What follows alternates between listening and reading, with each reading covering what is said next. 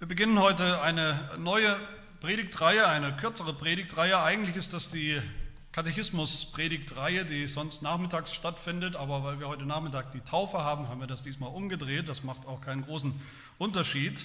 Das wird eine Reihe, das ist eine Reihe, die wir jetzt heute beginnen, über den drei einen Gott, den wir bekennen, an den wir glauben. Und dazu gebrauchen wir als Hilfsmittel, an dem wir uns entlanghangeln, ein altkirchliches Bekenntnis.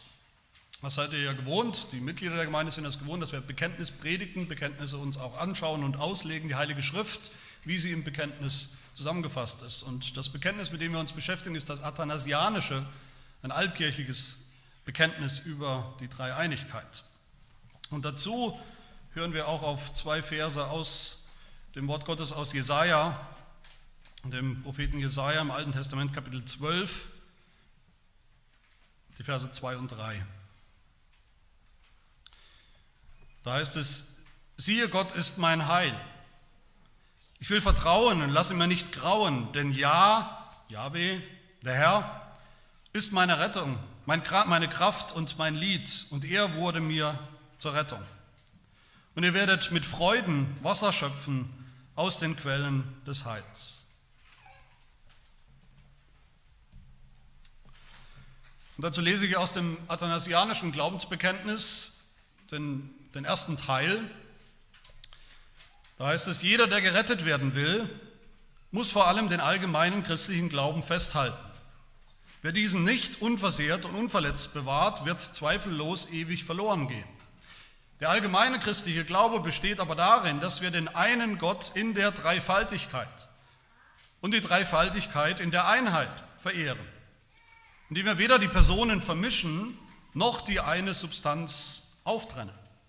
Die Person des Vaters ist nämlich eine Person, die des Sohnes eine andere, die des Heiligen Geistes eine andere. Aber Vater, Sohn und Heiliger Geist besitzen eine Gottheit, dieselbe Herrlichkeit, dieselbe ewige Erhabenheit. Wie der Vater, so der Sohn, so auch der Heilige Geist. Unerschaffen der Vater, unerschaffen der Sohn, unerschaffen der Heilige Geist. Unermesslich der Vater, unermesslich der Sohn, unermesslich der Heilige Geist. Ewig der Vater, ewig der Sohn, ewig der Heilige Geist. Dennoch sind es nicht drei ewige, sondern ein ewiger. Nicht drei Unerschaffene, auch nicht drei Unermessliche, sondern ein Unerschaffener und ein Unermesslicher. Ebenso allmächtig der Vater, allmächtig der Sohn, allmächtig der Heilige Geist. Und dennoch sind es nicht drei Allmächtige, sondern ein Allmächtiger. So ist Gott der Vater, Gott der Sohn, Gott der Heilige Geist. Und dennoch sind es nicht drei Götter, sondern ein Gott. So ist Herr der Vater, Herr der Sohn, Herr der Heilige Geist und dennoch nicht drei Herren, sondern ein Herr. Denn wie wir durch die christliche Wahrheit aufgefordert werden, jede Person einzeln als Gott und Herrn zu bekennen, so werden wir durch den allgemeinen christlichen Glauben daran gehindert, von drei Göttern oder Herren zu sprechen. Der Vater wurde von niemandem gemacht, noch erschaffen, noch gezeugt. Der Sohn ist vom Vater allein, nicht gemacht, auch nicht erschaffen, sondern gezeugt. Der Heilige Geist ist vom Vater und Sohn, nicht gemacht, noch erschaffen, noch gezeugt, sondern er ging hervor. Ein Vater also, nicht drei Väter, ein Sohn, nicht drei Söhne, ein Heiliger Geist, nicht drei Heilige Geister. In dieser Dreifaltigkeit ist nichts früher oder später, nichts größer oder kleiner, sondern alle drei Personen sind untereinander gleich ewig und gleichartig, sodass in allem, wie schon gesagt, sowohl die Einheit in der Dreifaltigkeit als auch die Dreifaltigkeit in der Einheit zu verehren ist. Wer also gerettet sein will, soll so über die Dreifaltigkeit denken. Und dann der Schlusssatz, dies ist der allgemeine christliche Glaube. Wer auch immer diesen nicht treu und standhaft glaubt, kann nicht gerettet werden. In dieser neuen Reihe geht es, wie gesagt, um die Dreieinigkeit oder die Trinität, was genau dasselbe bedeutet, dasselbe ist. Es geht um den dreieinen Gott. Das wird eine Reihe von ungefähr plus minus zehn Teilen. Genau weiß ich selber noch nicht. Das entwickelt sich. Und wir wollen uns an diesem Glaubensbekenntnis, wie gesagt, entlang hangeln und werden das auch in dieser Reihe besser, ich hoffe gut, kennenlernen.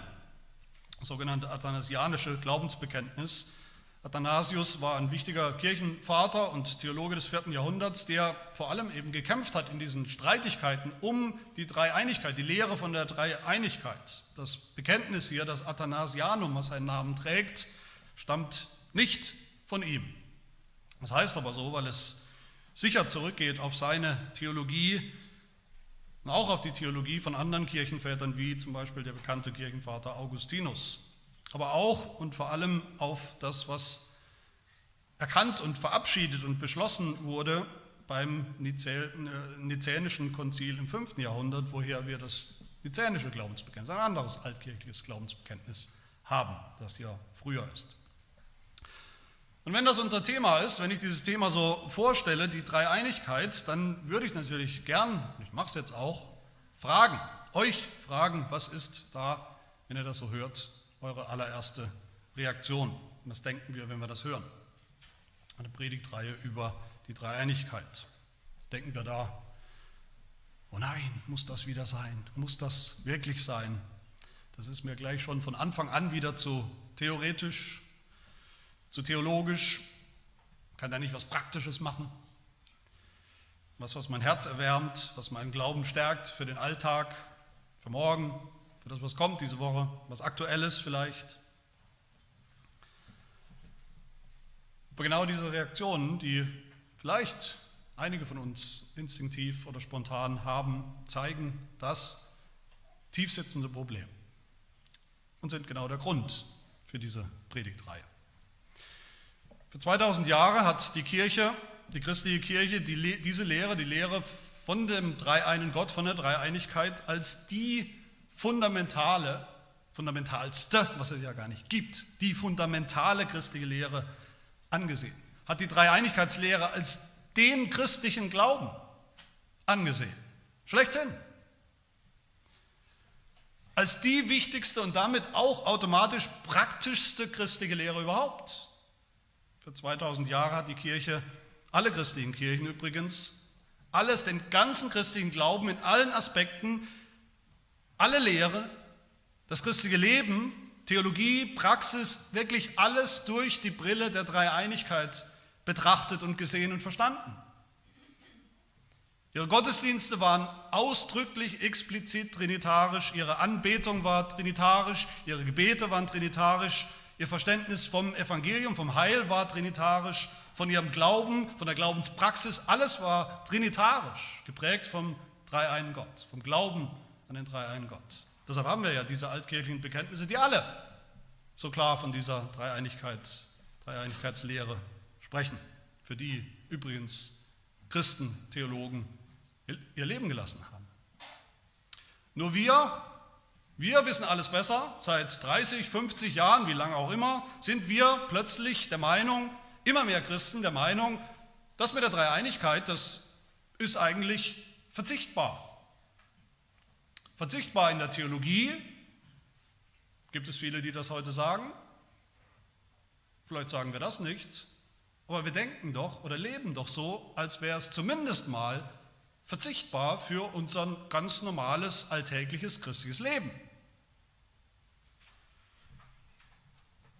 Man nickt es vielleicht noch theoretisch ab, aber man kommt dann einfach überhaupt nicht mehr drauf zu sprechen. Wie viele Freikirchen heute haben noch nie was von der Dreieinigkeit gehört, weil es einfach nicht gepredigt wird. Weil es in keiner Predigt erwähnt wird, auch nicht in der Liturgie, weil man sowieso keine will, auch nicht in den Gebeten, schon gar nicht als irgendwie praktisch oder relevant für unser christliches Leben. Und das ist so und das ist eine Katastrophe von größtem Ausmaß. Wie viele Christen haben wirklich keinen blassen Schimmer wenn man sie fragen würde, was die Dreieinigkeitslehre ist. Und dann natürlich noch umso weniger, was das möglicherweise irgendwas mit meinem ganz normalen christlichen Leben zu tun haben könnte. Und das trifft leider auch für Christen zu, sicherlich, selbst in reformierten Kirchen. Und das ist eine Schande und das ist eine Katastrophe. Und deshalb will ich mit dieser Reihe zwei Dinge tun, unbedingt notwendige, nötige Dinge. Zwei Dinge wollen wir tun. Das erste natürlich, dass wir verstehen, besser verstehen, was es bedeutet, dass wir an einen dreieinen Gott glauben, an den dreieinen Gott glauben.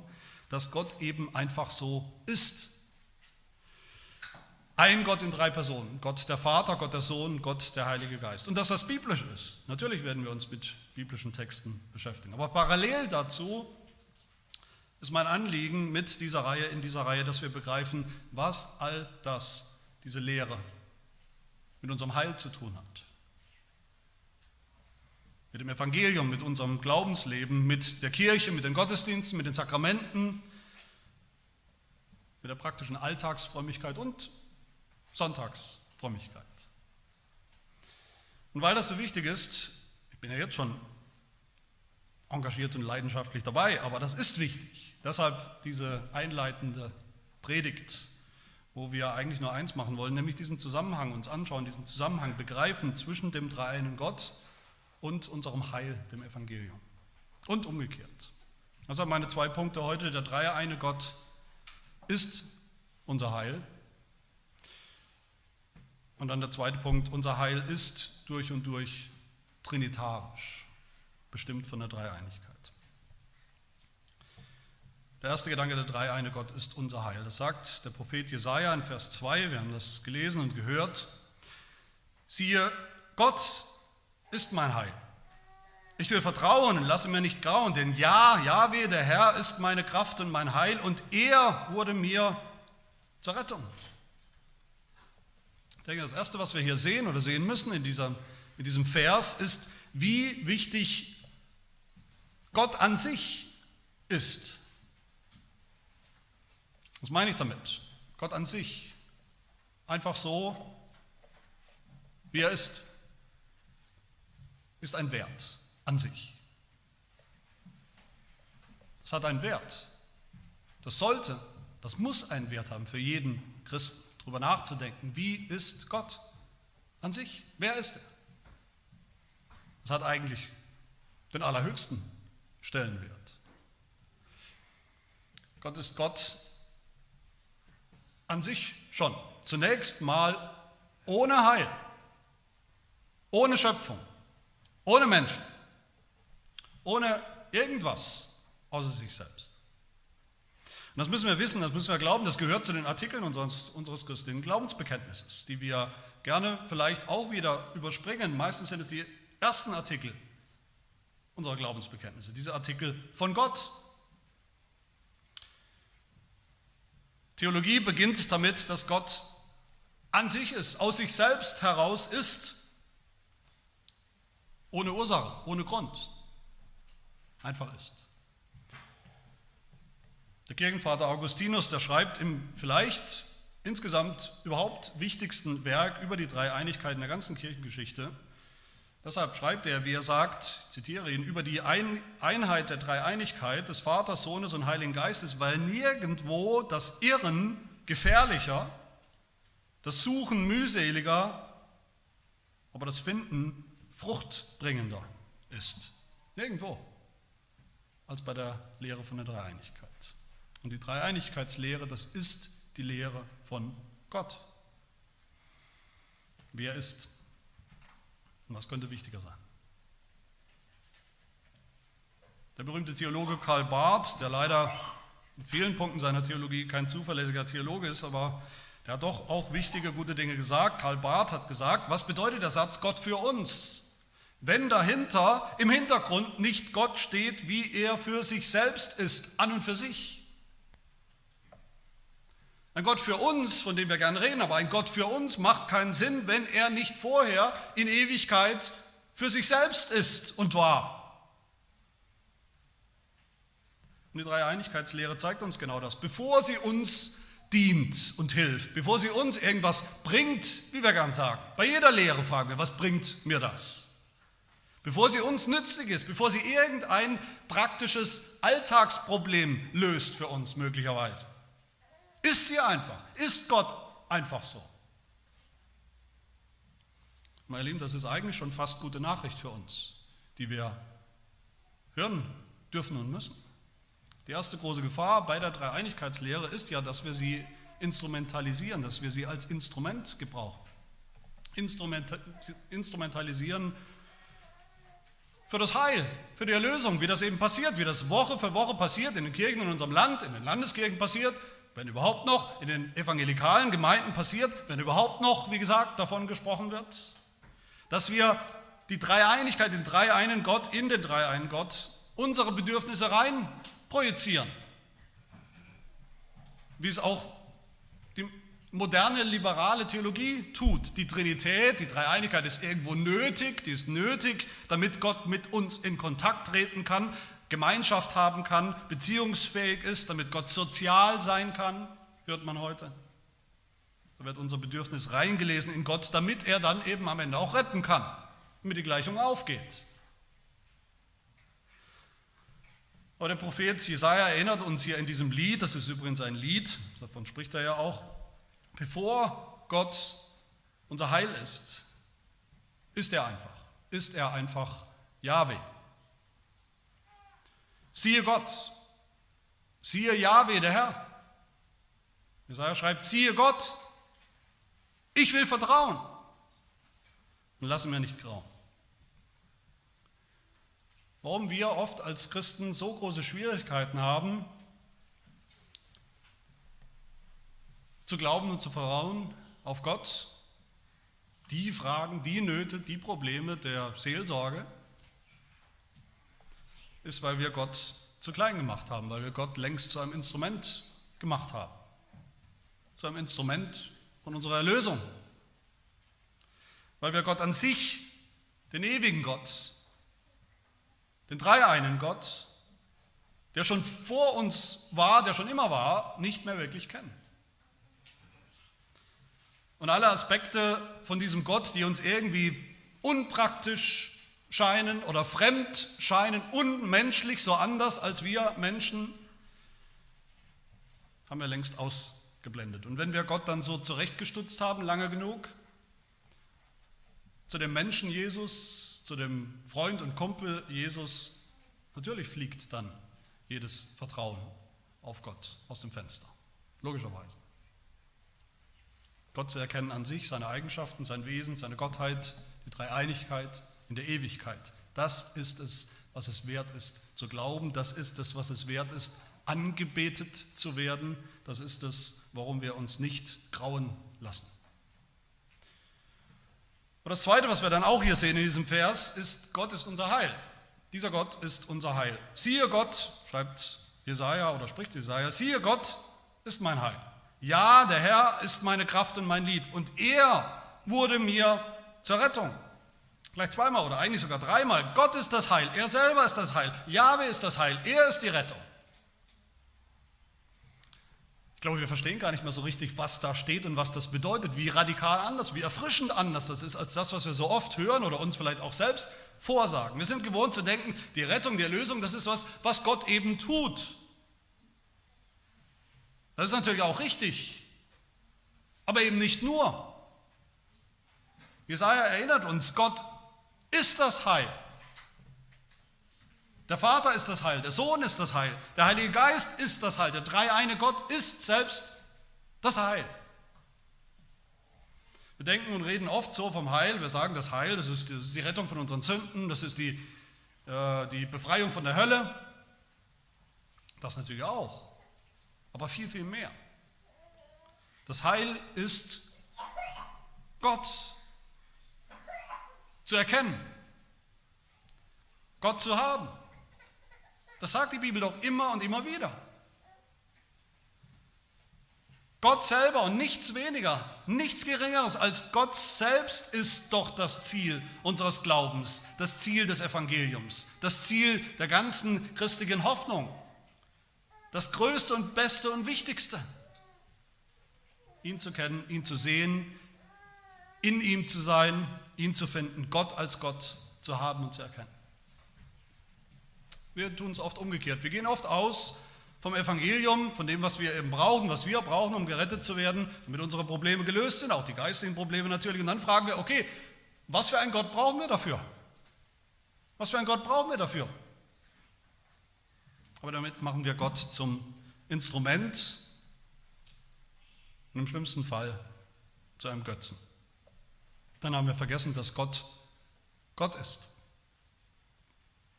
Und dann ist Gott der Arzt, der Therapeut, der Klempner vielleicht, der was repariert bei uns, aber nicht mehr, lange nicht mehr, der ewig gepriesene Gott. Ein Gott oder Yahweh ist das Heil. Ihn zu haben, ihn zu genießen, ist das höchste Ziel für den Menschen und das höchste Ziel Gottes selbst. Kirchenvater Augustinus, der sagt, was wir, was die Gläubigen genießen, der Gegenstand des Genusses ist der Vater, der Sohn und der Heilige Geist. Ein und dieselbe Dreieinigkeit, eine einzigartige, höchste Sache, die allen denen gemeinsam ist, die sie genießen. Dann sagt er weiter, was heißt das genießen? Was heißt genießen? Genießen, Augustinus, heißt einer Sache um ihrer selbst willen in Liebe anhangen. Und genau darum geht es. Um Gott selbst, Gott um seiner selbst willen zu lieben und zu wollen und zu haben, zu finden. Und diese Sache, wenn man das überhaupt Sache nennen kann, das ist dann der dreieine Gott. Woher habe ich das? Ausgerechnet beim Propheten Jesaja, Kapitel 12. Das steht doch überhaupt nicht im Text. Keine Silbe. Vom Vater, vom Sohn, vom Heiligen Geist. Vom dreieinen Gott, wie viele sagen. Viele Evangelikale, sogenannte konservative Christen, sagen heute wieder und immer mehr, ist ein Trend. Die Dreieinigkeit steht sowieso nirgends in der Bibel. Es gibt keine Dreieinigkeitslehre in der Bibel. Es gibt keinen Vers oder kein, kein, kein keinen Abschnitt, wo das so gesagt wird. Doch gibt es. Es steht da. Es steht hier in diesen Versen, die wir gelesen haben. Wir haben nur nicht mehr die Augen dafür. Wir sind blind geworden, die Bibel wirklich zu lesen und zu verstehen, wie wir eigentlich sollten die Bibel zu lesen, zu verstehen, wie das die Apostel selbst getan haben, wie das die frühen Gemeinden, die frühe Kirche getan hat, wie das die Kirchenväter getan haben. Und vielleicht nehmen wir mal einen, Bibelkommentar in die Hand von einem Kirchenvater, es gibt ja genügend, wie Sand am Meer, und wir schlagen auf und denken, ach du liebe Zeit, ich verstehe ja gar nichts davon, wie die die Bibel verstanden haben. Wir wollen immer den einen Vers, den einen Vers, wo alles drin steht, fein säuberlich.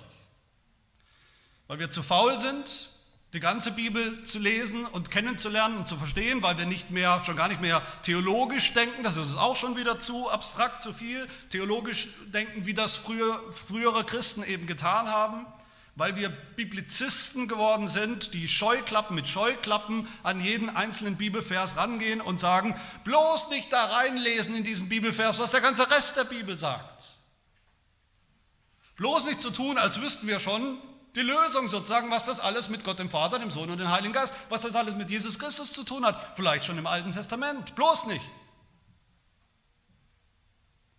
Und dann ist es natürlich kein Wunder, dass wir plötzlich die Dreieinigkeit einfach nicht mehr sehen. Sie ist weg. Scheinbar. Dass wir nicht mehr sehen, was die biblischen Autoren selbst klar gesehen haben. Und dann lesen wir den Namen Gott im Alten Testament zum Beispiel, dann lesen wir den Namen Yahweh, wie hier bei Jesaja, und wir denken, ah, das muss wohl, muss wahrscheinlich den Vater meinen. Oder wahrscheinlich nur den Gott. Haben völlig vergessen, wie Jesus Christus selbst Gott, sich Gott genannt hat. Der Ich Bin, dass jedes der Ich Bin-Worte Jesu ein Bekenntnis ist, dass er genau Yahweh ist, Genauso sehr, genauso wahr wie der Vater. Dann lesen wir das Alte Testament, als wäre die Dreieinigkeit eben eine Erfindung von Christen oder den Kirchenvätern oder was auch immer. Eine spätere Erfindung. Irgendwas reingelesen in den Text. Natürlich ist sie im Alten Testament nicht so klar und deutlich wie im Neuen Testament. Aber dafür haben wir ja das Neue Testament, dass wir das Alte lesen im Licht des Neuen und umgekehrt. Und dann gehen uns die Augen auf dann sehen wir nichts Neues. Für uns vielleicht, aber dann sehen wir nur, was immer schon da war. Den dreieinen Gott. In evangelikalen Gemeinden, Freikirchen herrscht oft so eine furchtbar flache, platte, eindimensionale Jesusfrömmigkeit. Nur Jesus. Jesus, Jesus, Jesus. Nur an Jesus glauben. Nur an Jesus glauben, der Mensch geworden ist. Aber nicht der blasseste Schimmer, warum es wichtig sein könnte, möglicherweise, warum es notwendig sein könnte für unser Heil, dass dieser Jesus die zweite Person der Dreieinigkeit sein musste. War. Schon immer. Wir haben keine Zeit mehr, keine Geduld mehr, sehen keine Notwendigkeit mehr, uns mit der Frage der Dreieinigkeit zu beschäftigen, mit der Frage, wer oder wie war der Vater in Ewigkeit, wo war Jesus Christus, der Sohn Gottes, bevor er Mensch geworden ist, wo der Heilige Geist vor Pfingsten. Wir merken gar nicht mehr, dass dann auch eben das, was wir so gern wollen, unser Heil, auch völlig abstrakt wird, völlig in der Luft hängt. Die Lösung von rein irdischen Problemen, von Krankheit, von einer schlechten Ehe vielleicht, dass wir so ständig deprimiert sind, dass unser Leben irgendwo sinnlos ist, das Problem der Sünde. Aber mein Lieben, das Heil, was ist denn das Heil? Das Heil ist doch die Ewigkeit, das ewige Leben, die Herrlichkeit bei Gott, bei dem einen wahren Gott und das heißt eben bei dem dreieinen Gott. Glauben wir das überhaupt noch? Sind wir überhaupt noch katholisch in dem Sinn von allgemein christlich, wie es die christliche Kirche seit 2000 Jahren bekennt? Glauben wir noch, was Christen seit 2000 Jahren geglaubt haben, wie es das Athanasianum eben sagt. Wir haben das gehört. Wir werden gerettet von unseren Sünden durch den Glauben, durch den Glauben allein. Das bekennen wir auch. Das ist uns wichtig. Das sagen alle. Das sagt auch das Athanasianum. Jeder, der gerettet werden will, muss den allgemeinen christlichen Glauben festhalten, haben wir gehört. Aber glauben wir noch, wie es weitergeht? In dem Bekenntnis. Der nächste Satz. Dieser allgemeine christliche Glaube besteht aber darin, dass wir den einen Gott in der Dreifaltigkeit und die Dreifaltigkeit in der Einheit verehren, kennen und verehren. Darin besteht der christliche Glaube, der allein uns rettet. Wenn nicht, sind wir keine Christen mehr. Nicht mehr annähernd, weil nur Gott selbst unser Heil ist und sein kann, sein will. Nur als der dreieine Gott, der er nun mal ist. Aber das führt uns dann zum zweiten Gedanken von zwei. Der erste eben, der dreieine Gott ist selbst unser Heil. Dann aber auch im Umkehrschluss könnte man sagen, unser Heil ist dann oder deshalb auch durch und durch trinitarisch. Geplant, durchgeführt vom dreieinen Gott. Vers 3. Und ihr werdet mit Freuden Wasser schöpfen aus den Quellen des Heils. Dieser Vers, der dreht dann sozusagen den Spieß um und schaut jetzt auf uns, auf uns Menschen, auf Sünder. Wo finden wir das Heil? Wie finden wir das Heil? Wer schafft das Heil? Wer vollbringt das Heil? Wir schöpfen aus der Quelle, sagt Jesaja. Bevor das Heil kommt, in die Welt gekommen ist, bevor Jesus Christus Mensch geworden ist, bevor der Heilige Geist gekommen ist, an Pfingsten, bevor er angefangen hat, Menschen Wiedergeburt zu schenken, ist das Heil schon da. Ist das Heil schon da in der Quelle, in der ewigen Quelle bei Gott selbst. Gott selbst ist die Quelle. So redet die Bibel immer wieder. Ein Beispiel, das viele sicher kennen, ist Psalm 36. Wie köstlich ist deine Gnade, o oh Gott, dass Menschenkinder Zuflucht finden unter dem Schatten deiner Flügel. Ein Bild für das Evangelium, für die Rettung. Sie laben sich an den reichen Gütern deines Hauses. Mit dem Strom deiner Wonne tränkst du sie, denn bei dir ist die Quelle des Lebens. In deinem Licht sehen wir das Licht. Das Evangelium ist nicht nur das ewige Leben, das Gott uns gibt, schenkt, als wäre es etwas anderes als er selbst. Nein, er ist das ewige Leben, das Ziel, die Erfüllung. Das Heil ist kein Wasserreservoir, kein Wasserspeicher, kein Stausee, keine Zisterne irgendwo, die wir nur anzapfen müssen und vielleicht, wenn genügend Leute angezapft haben, wird es halt auch irgendwann mal leer. Das Heil ist eine ewig sprudelnde Quelle, sagt Jesaja. Die Quelle ist Gott selbst, wie er ist, sein unerschöpfliches Wesen. Es gibt eine alte Tradition in der Theologie, von Gott so zu sprechen, von Gott zu sprechen als Quelle. Was ja biblische Redeweise ist. Hier haben wir es und an vielen anderen Stellen haben wir es auch. Augustinus nochmal, der Kirchenvater, der sagt, Gott ist das höchste Leben und die Quelle des Lebens. Unser eigenes niederländisches Glaubensbekenntnis sagt im allerersten Satz, im allerersten Artikel, gleich am Anfang, über Gott und seine Eigenschaften. Gott ist die reichste Quelle aller Güter. Er ist die Quelle aller Güter, die immer sprudelt und nie versiegt. In manchen christlichen Liedern oder Gesängen finden wir das auch noch so. Und im Lied, was wir nachher singen werden, ich singe dir mit Herz und Mund in der zweiten Strophe, ich weiß, dass du der Brunnen der Gnad und ewige Quelle bist. Daraus uns allen früh spart viel Heil und Gutes fließt aus der Quelle. Jahwe ist die Quelle des Heils. Aber dann, wer genau hingeschaut hat oder jetzt hinschaut in den Bibeltext, finden wir einen Plural, eine Mehrzahl, Quellen Quellen. Wir schöpfen aus den Quellen des Heils. Wie kann das sein? Nach dem, was wir gerade alles gehört haben, dass es logischerweise nur eine Quelle geben kann, nur einen Gott, aus dem das alles strömt, der unser Heil ist. Auch das ist wieder, weil wir blind geworden sind als Bibelleser. Unfähig, weil wir Scheuklappen aufhaben. Wir sehen diese Pluralformen, rätselhafte Pluralformen in der Bibel. Einige werden uns noch begegnen, auch schon im Alten Testament. In dieser Predigtreihe werden uns einige begegnen. Wir sehen diese Formen, wir sehen, Gott ist unser Heil, Singular, einer.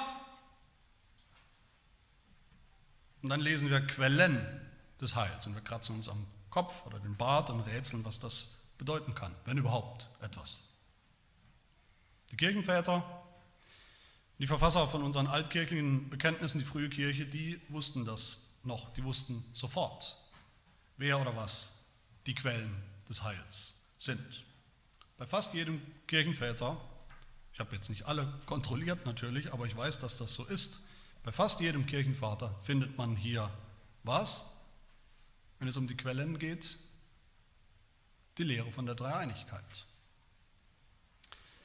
wie sie die Fülle von dem, was die Bibel sagt, über unser Heil, über die Quellen unseres Heils, was die Bibel sagt, über Quellen im Plural, hier eintragen, weil es drin steht. Und wenn wir das einmal erkannt haben, dann werden uns die Augen aufgehen, wie im Alten Testament und im Neuen Testament. Das Heil, das Evangelium, die Erlösung immer und immer wieder und konsequent als das Werk des Dreieinen Gottes beschrieben wird. Wir sagen immer, Jesus ist das Heil, Jesus ist unser Erlöser, Jesus allein. Das ist auch richtig, das ist richtig, richtig verstanden ist das richtig, aber eben nicht so, als würde eigentlich nur Jesus so richtig zählen, wenn es um die Erlösung, um das Heil geht. Retten tut der Dreieine Gott, der Vater, der Sohn, der Vater durch den Sohn und durch das Wirken des Heiligen Geistes. Jesus allein, ja, der fleischgewordene Jesus, ein echter Mensch, aber nur der Jesus, der, bevor er wahrer Mensch geworden ist, schon immer wahrer Gott war und ist und bleibt. Wie es das Athanasianum eben auch sagt. Gott ist er, der Sohn, weil er aus der Substanz des Vaters vor der Zeit gezeugt ist. Er ist dem Vater gleich in seiner Gottheit. Sonst kein Evangelium. Sonst ist Jesus Christus keine Quelle des Heils.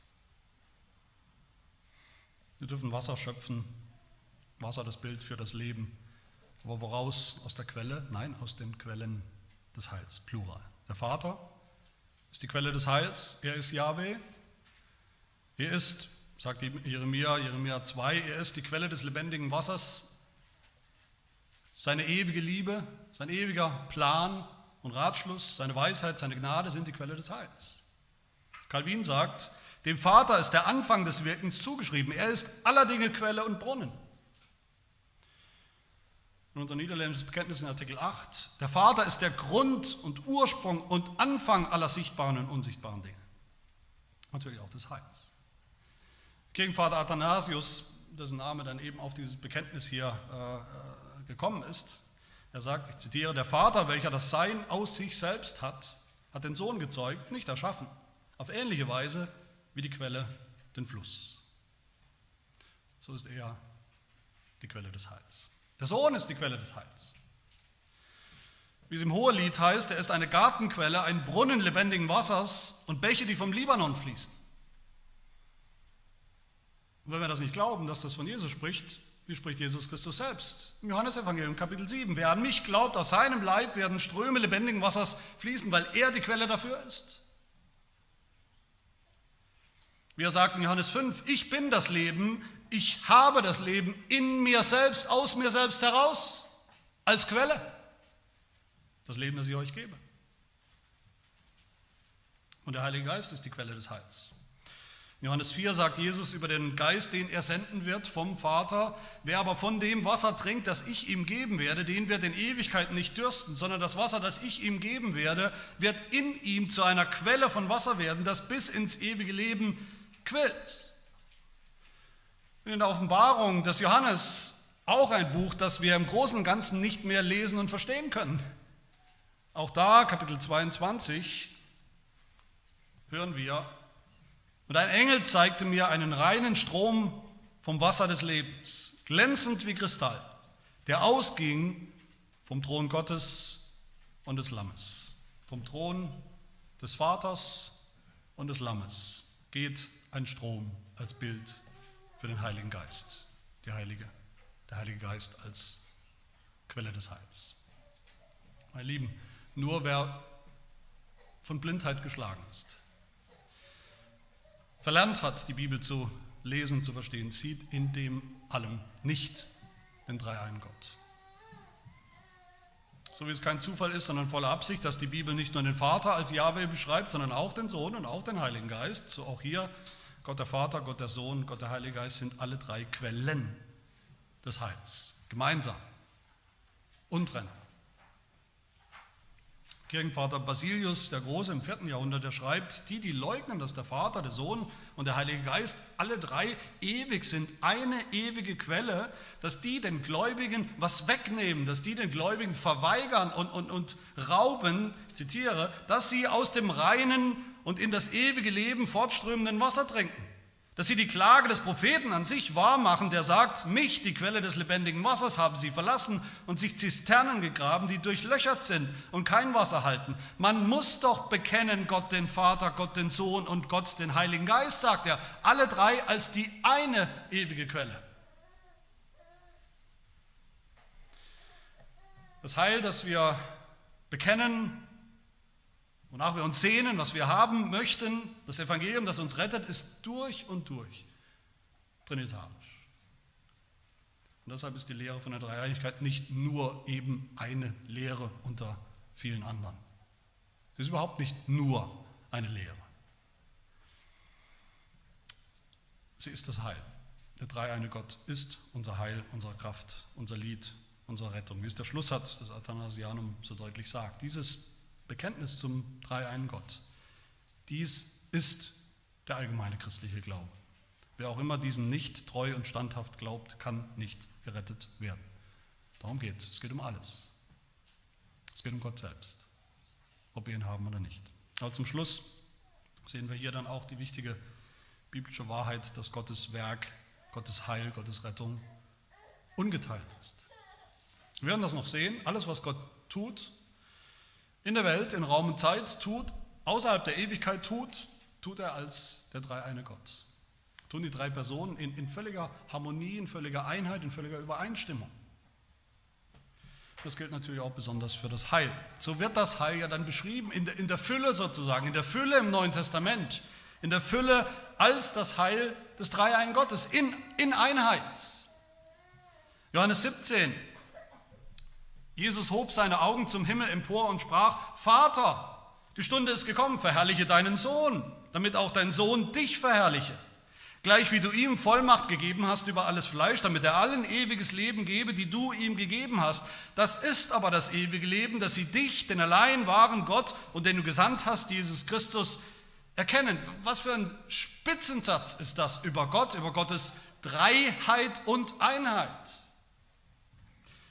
Den allein wahren Gott erkennen. Das ist ewiges Leben. Und?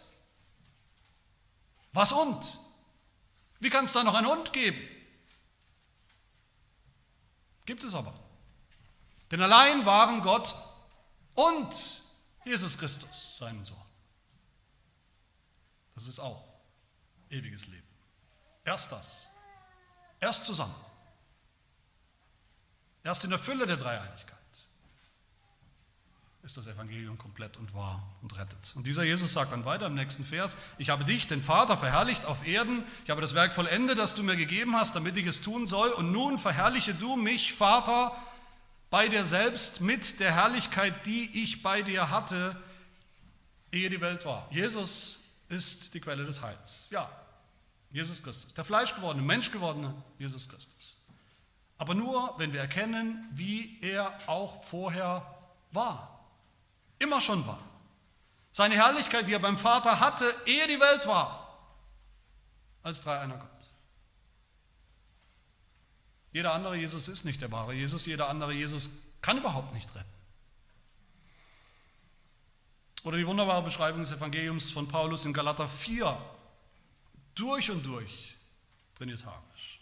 Als aber die Zeit erfüllt war, schreibt Paulus, sandte Gott seinen Sohn, geboren von einer Frau, unter das Gesetz getan, damit er die, welche unter dem Gesetz waren, loskaufte, damit wir die Sohnschaft empfingen. Weil ihr nun Söhne seid, hat Gott den Geist seines Sohnes in eure Herzen gesandt, der ruft, aber Vater. Auch so ein Spitzensatz, ein Höhepunkt des Evangeliums. Aber auch das ist nur der Höhepunkt, ist nur Evangelium, wenn der Sohn den der Vater gesandt hat, der geboren wurde von einer Frau, der geboren wurde als Mensch, schon immer der wahre Sohn Gottes war. Nur dann kann er retten. Nur wenn der Geist, von dem ja auch die Rede ist, wenn ihr zugehört habt, der Geist, den der Sohn in unsere Herzen gesandt hat, damit wir sagen, ausrufen, aber lieber Vater, nur wenn dieser Geist auch schon immer in Ewigkeit beim Vater und beim Sohn war, eines Wesens mit dem Vater und dem Sohn. Nur dann kann er retten. Das Athanasianum später sagt, Vater, Sohn und Heiliger Geist besitzen eine Gottheit, dieselbe Herrlichkeit, dieselbe ewige Erhabenheit. Meine Lieben, das ist das Ziel von allem. Das ist das Ziel des Evangeliums. Das ist Gottes Ziel. Das ist unser Ziel. Das ist die Herrlichkeit. Gott zu schauen, wie er wirklich ist, der dreieine Gott, ist unser Heil, unser Ziel, unser Sehnen, unser Hoffen. Genau deshalb ist die Dreieinigkeit auch als Lehre heilsnotwendig. Ohne Wenn und Aber. Den dreieinen Gott zu erkennen führt uns zur Anbetung, weil Gott so ist, weil er einfach so ist, weil er dreifach so ist weil es ihn nur als trinitarischen, als dreieinen Gott gibt. Und das führt uns zum biblischen Verständnis vom Evangelium, von unserem Heil. Dann finden wir im dreieinen Gott, im Vater, im Sohn, im Heiligen Geist die Quelle und die Quellen des Heils. Dann finden wir Gewissheit für unseren Glauben im Alltag. Die Gewissheit, dass der Plan des Vaters, den er selbst durchführt, durch den Sohn, beide durch den Heiligen Geist. Diese untrennbare Verbindung der drei Personen im einen göttlichen Wesen, das ist die Garantie, dass das Heil nicht auf halber Strecke verreckt oder auseinanderbricht. Dass der Vater nicht was plant, aber der Sohn konnte es leider nicht ausführen bis zum Schluss. Oder dass der Sohn was vollbracht hat, was der Heilige Geist nicht bis zum Schluss, bis zum Ziel bringt. Aus diesen drei Quellen die eins sind, dürfen wir mit Freuden Wasser schöpfen, das Wasser unseres Heils. Er sei dem Vater und dem Sohn und im Heiligen Geist, wie es war im Anfang, jetzt und immer da, von Ewigkeit zu Ewigkeit. Wir beten. Wir danken dir, Yahweh, unser Gott, dass du, der du bist, wer du bist, der ewige Gott, dass du unser Heil geworden bist, dass du dich uns geoffenbart hast in der Zeit, in unserem Leben sogar als der dreieine Gott und uns so gerettet hast. Wir danken dir, auch wenn wir dich in deiner überragenden Herrlichkeit und Ewigkeit und Andersartigkeit niemals begreifen können. So wie du gekommen bist im Sohn und in der Sendung des Geistes, das zeigt uns, was für ein wunderbarer, gepriesener Gott du bist. Du bist unser Heil. Dir vertrauen wir und lassen uns nicht grauen.